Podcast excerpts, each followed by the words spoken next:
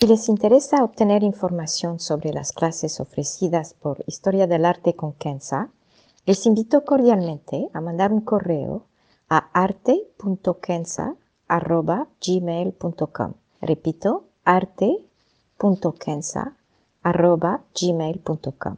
Muchas gracias.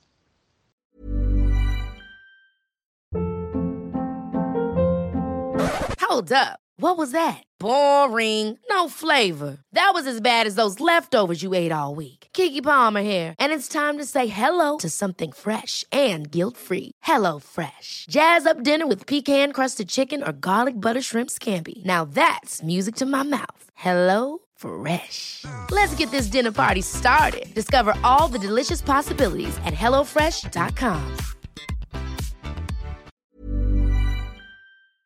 Historia del arte con Kenza.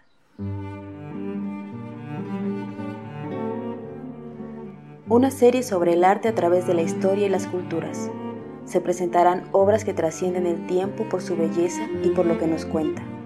Obras que encienden el asombro. Buenos días, me da muchísimo gusto saludarlos. Con este tranquilo y bello bodegón veremos un poco del arte de Zurbarán que se considera uno de los más destacados pintores del barroco español, junto con Velázquez, Murillo y Alonso Cano. Entraremos también en el mundo de los bodegones, para después analizar esta obra de más cerca. Francisco de Zurbarán nació en 1598 y murió en 1664. Es conocido por pintar santos, martirios y en general pinturas del arte sacro cristiano con un estilo del barroco pero propio, es decir, donde el dramatismo aparece con su uso del chiaroscuro, todo con una elegancia que se reconoce de inmediato. Cuando tenía 15 años, se mudó a Sevilla, donde conoció a Velázquez. En la misma ciudad tuvo un gran éxito al pintar 22 retratos de santos para un monasterio dominicano en 1629, unos años antes de pintar el bodegón que nos concierne hoy. Como muchos pintores españoles, viajó a Italia siendo joven para estudiar los clásicos del Renacimiento italiano. Podría haber visto cuadros de Caravaggio, pero a pesar de tener una semblanza del chiaro oscuro del pintor italiano, y como lo veremos con este cuadro, Zurbarán desarrolló su propia técnica de luz y sombra, muy en línea al pensamiento español de la época, con su rigidez eclesiástica, y a la vez con una elegancia discreta que encanta. Un bodegón.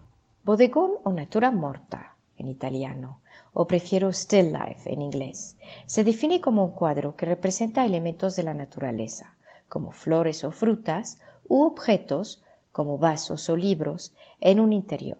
En general, eran cuadros muy pequeños, hechos para un comprador específico. Este lo ponía en su cuarto o en su salón privado con el propósito de contemplarlo y tenerlo cerca cuando quería relajarse.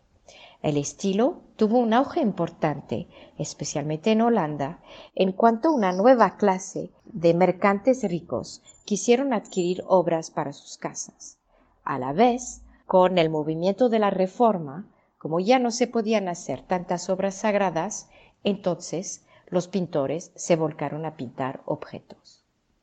Esto es importante considerar, dado que hoy la mayoría se encuentran en museos, en general colgados en una pared, en medio de cuadros similares. Esto obviamente cambia considerablemente el efecto visual que podrían tener. Regresando a las características de un bodegón, uno de los aspectos más importantes es que es el único estilo donde el pintor arregla lo que va a pintar. Me explico.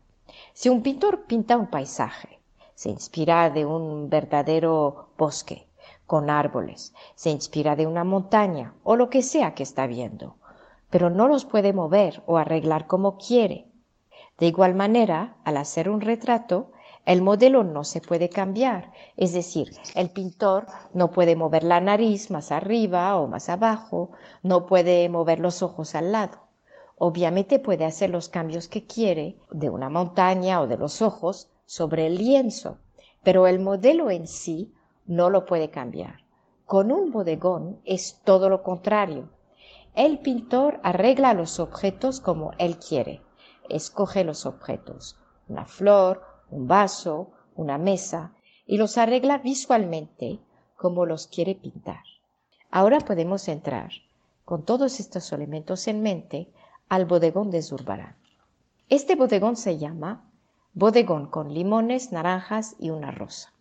Fue pintado en 1633, es óleo sobre lienzo y mide 62 centímetros por 107 centímetros y se encuentra en el maravilloso Norton Simon Museum en Pasadena, en California, Estados Unidos. A primera vista se trata de tres objetos común y corrientes, unos limones, unas naranjas, con unas flores de azahar y un vaso de agua con una rosa al lado. La composición parece pobre o precaria si prefieren. Los tres objetos son a la misma distancia uno al otro, forman una pirámide con las naranjas en el medio, la mesa y la pared atrás son oscuros. Esta composición está muy lejos de los bodegones holandeses con sus flores coloridas, sus mesas con manteles de miles colores y formas, vasos transparentes y más. Aquí nos encontramos con una sobriedad casi parecida a una pintura japonesa. Y es justamente la composición que nos da este efecto extraordinario de sobriedad y elegancia. Es una obra casi trágica, porque todo está en este efecto que sentimos de interioridad. En su conjunto hay una intensidad casi espiritual o mística. Nos da ganas de sentarnos y mirarla en silencio. De hecho, podría ser una representación sagrada con los tres objetos representando la Trinidad cristiana en homenaje a la pureza de la Virgen.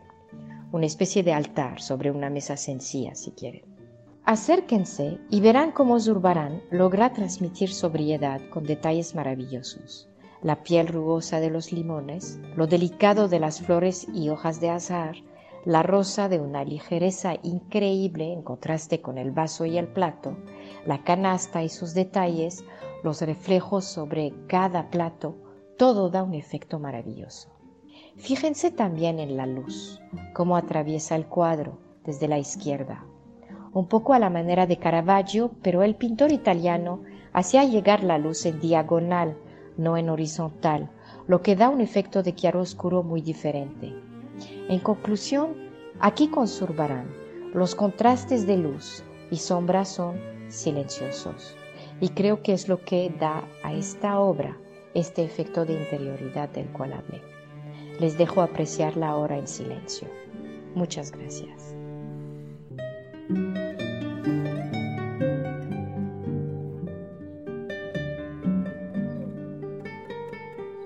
Historia del arte con Kenza.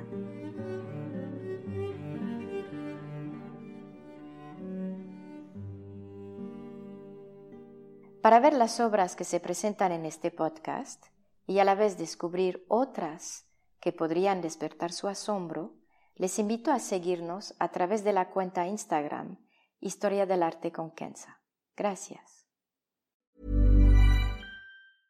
Ever catch yourself eating the same flavorless dinner three days in a row? Dreaming of something better? Well, HelloFresh is your guilt-free dream come true, baby. It's me, Kiki Palmer. Let's wake up those taste buds with hot, juicy pecan crusted chicken or garlic butter shrimp scampi. Mm. Hello Fresh. Stop dreaming of all the delicious possibilities and dig in at HelloFresh.com. Let's get this dinner party started.